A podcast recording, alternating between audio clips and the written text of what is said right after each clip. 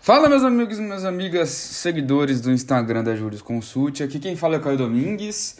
Hoje eu vou falar sobre crimes omissivos próprios e crimes omissivos impróprios. E eu tô gravando isso tanto pro YouTube quanto também para o podcast. Então é, o pessoal do YouTube tá vendo um breve resuminho que eu fiz.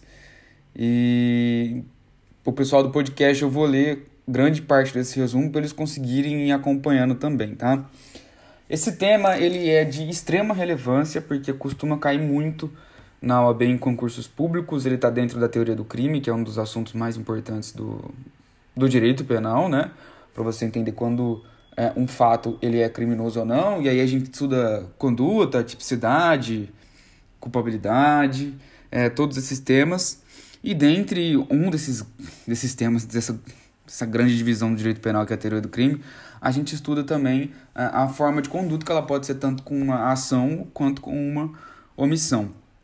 Primeira coisa é vocês saberem que a ação ela é regra né, no direito penal. É, é, a, um crime sendo cometido com uma omissão é uma exceção. É, tanto é que vocês podem ver que 90% dos crimes previstos no Código Penal e também na legislação penal extravagante, eles é, são cometidos com uma ação. Pega, por exemplo, o furto do artigo 155 do Código Penal. Subtrair coisa alheia móvel. É, o verbo, do, o núcleo desse, desse tipo penal, ele prevê uma ação, subtrair, né? Você não consegue subtrair alguma coisa de forma omissiva, não tem como. É a mesma coisa matar alguém. Matar, em regra, é uma conduta comissiva, né? É uma ação que você, que você pratica. Roubar também, subtrair mediante violência ou grave ameaça, né? E aí, em alguns momentos, a gente consegue cometer alguns crimes se omitindo. A gente tem um dever de agir e não age, tá? E aí entra a diferença do crime omissivo próprio para o crime omissivo impróprio. Então já falei, regra geral é que os crimes sejam cometidos com uma ação. A mesma coisa como a regra geral que os crimes eles são dolosos, né, gente? É, os crimes culposos eles também são uma exceção no, no direito penal. É, a gente só consegue cometer um crime culposo se tiver uma expressa previsão legal, né? Tanto é que, por exemplo, no homicídio, tem lá matar alguém e aí, na modalidade culposa, a pena é outra. Não tem, por exemplo, crime de estupro culposo. Não tem crime de dano culposo, né? É, então, assim como a regra é que um crime seja cometido com uma ação, é também a regra que um crime seja cometido na forma dolosa. Mas tem exceção. Pode ser na forma omissiva e pode ser na forma culposa também. Mas vamos lá nas diferenças basilares aí entre a omissão própria e a omissão imprópria, tá? Os crimes omissivos próprios têm uma expressa previsão legal. É, a omissão de socorro é um grande exemplo disso o artigo 135 do Código Penal. A gente tem um dever de agir ali. E aí eu vou ler o artigo 135 para o pessoal do podcast, o pessoal do YouTube já está conseguindo ver aqui. O artigo 135 do, do Código Penal ele fala que deixar de prestar assistência. Quando possível fazê-lo sem risco pessoal, a criança abandonada ou extraviada ou a pessoa inválida ou ferida, ao desamparo ou em grave e iminente perigo, ou não pedir, nesses casos, socorro de autoridade pública. Então veja que aqui ele não está exigindo que você seja um, um super-herói. Você não vai ver um assalto e lá tentar ajudar a pessoa. Né? Você não, não tem esse dever. Porque senão você vai colocar em risco você mesmo. Mesma coisa, por exemplo, um acidente de trânsito numa rodovia e a pessoa está ferida no meio da rodovia e tem muito carro passando. Mas você tem a obrigação, nesse caso, é, de comunicar a polícia, por exemplo, né? comunicar a autoridade. Olha, teve esse acidente aqui. Se você vê uma criança desamparada na rua chorando, você tem que cuidar dela, ver o que está acontecendo. Ou avisar a polícia também, né? E é importante o parágrafo único aí desse artigo que ele fala que a pena é aumentada se a omissão resulta em lesão corporal grave e triplica se, a, se resulta em morte. Então veja que no crime omissivo próprio tem uma expressa previsão legal. E qualquer um de nós pode, pode cometer esse crime. Então é um crime comum, tá bom? Diferente, como vou ver, mostrar agora aqui, dos crimes omissivos impróprios. No crime omissivo impróprio, também tem o dever de agir para que a gente impeça esse resultado. Né? E a pessoa responde pelo resultado produzido. Não tem um tipo penal específico, então a gente precisa de uma ponte, a gente precisa de um outro artigo de lei que fale, ó, nesse caso aqui, se você não agir, você vai cometer um crime. Exemplo, né? Tá lá no artigo 13, parágrafo 2 do Código Penal. É, é, esse artigo que faz essa ponte pra gente, tá? Então agora eu vou falar, vou ler para vocês e aí a gente já vai para os exemplos que vocês vão entender bonitinho. É, o parágrafo 2 do artigo 13 ele fala da, a seguinte: a omissão é penalmente relevante quando o omitente devia e podia agir para evitar o resultado. O dever de agir incumbe a quem? A linha A. Tenha por lei obrigação de, tenha por lei obrigação de resultado, proteção, vigilância. B de outra forma, assumiu a responsabilidade de impedir o resultado. C, com seu comportamento anterior, criou o risco da ocorrência do resultado.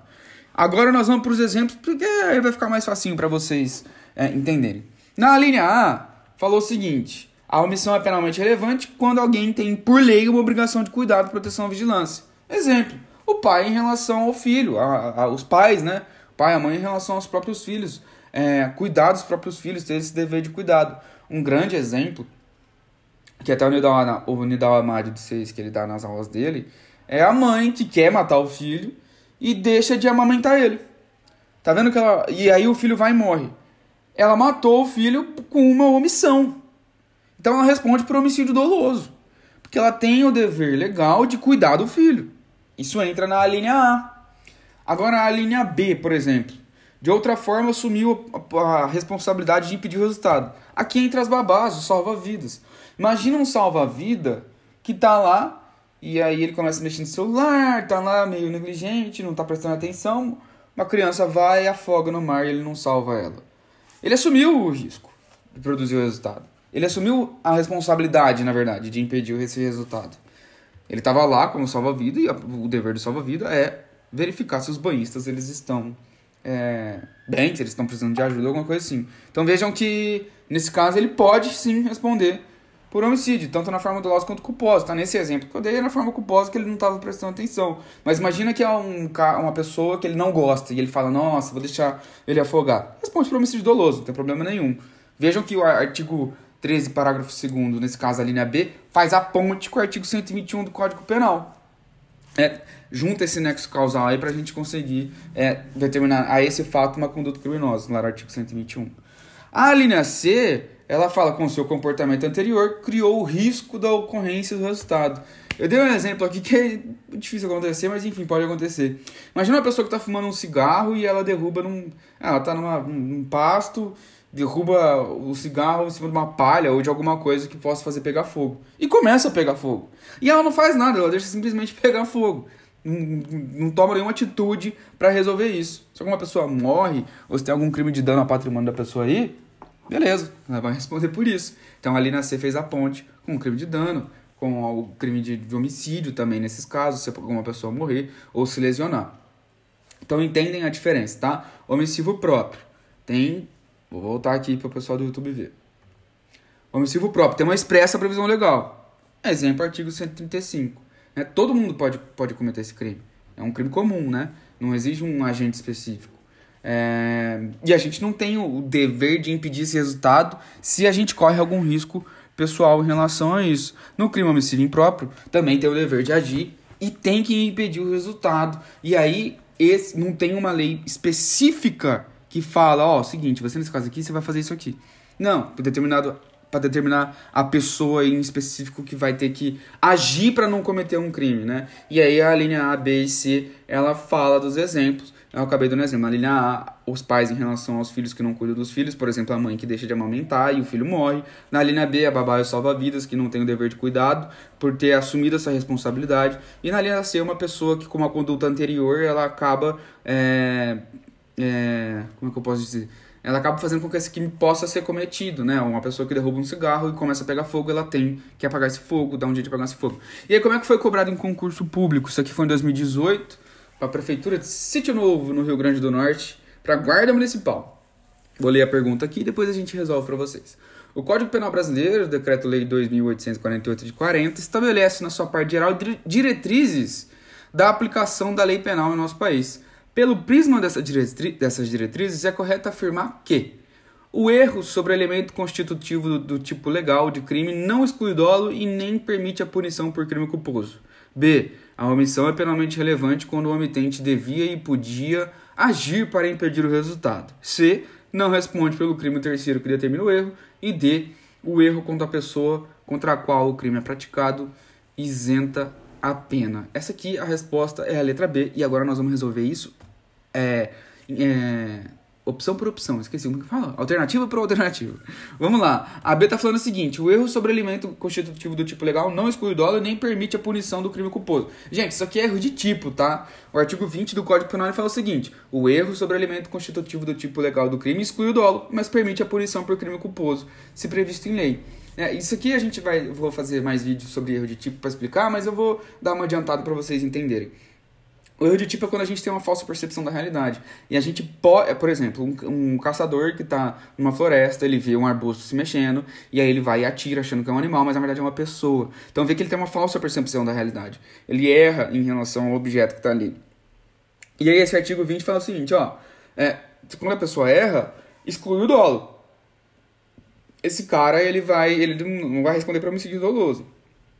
Mas pode ser que ele venha responder por crime culposo, né, por homicídio culposo, porque existe o, o homicídio culposo.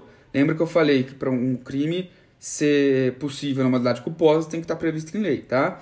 Estupro, não tem como, porque não tem, não tem previsão legal. É... E aí, nesse caso, a gente vai ter que ver se é um erro de tipo excusável ou inexcusável. Se for uma coisa assim, nossa, ninguém vai nessa floresta, ninguém vai lá, pô, pode excluir até a conduta desse cara, ele não responde por nada. Mas se ele devia ter um pouquinho de cuidado, falou, pô, tem alguns caçadores aqui, eu vou ver esse arbusto, pô, deixa, deixa eu só ver se tem ali alguma pessoa, aí ele pode responder por homicídio culposo. Então a, a, a letra A tá errada, porque tá falando aqui na alternativa que não responde nem por culpa. E o artigo 20 fala expressamente que responde por culpa. A letra B, gente, é a certa, né? Eu até falei o artigo para vocês. A letra B tá falando, a omissão é penalmente relevante quando o omitente devia e podia agir para evitar o resultado. É exatamente o que fala o parágrafo 2 do artigo 13, tá? A letra C fala o seguinte, não responde pelo crime o terceiro que determina o erro. Errado, né, gente? O, parágrafo 2 do artigo 20 ele fala exatamente o contrário. Responde pelo crime o terceiro que determina o erro. É, e a letra D o erro contra a pessoa contra a qual o crime é praticado isenta a pena. Gente, erro sobre a pessoa está lá no parágrafo 3 do artigo 20, tá?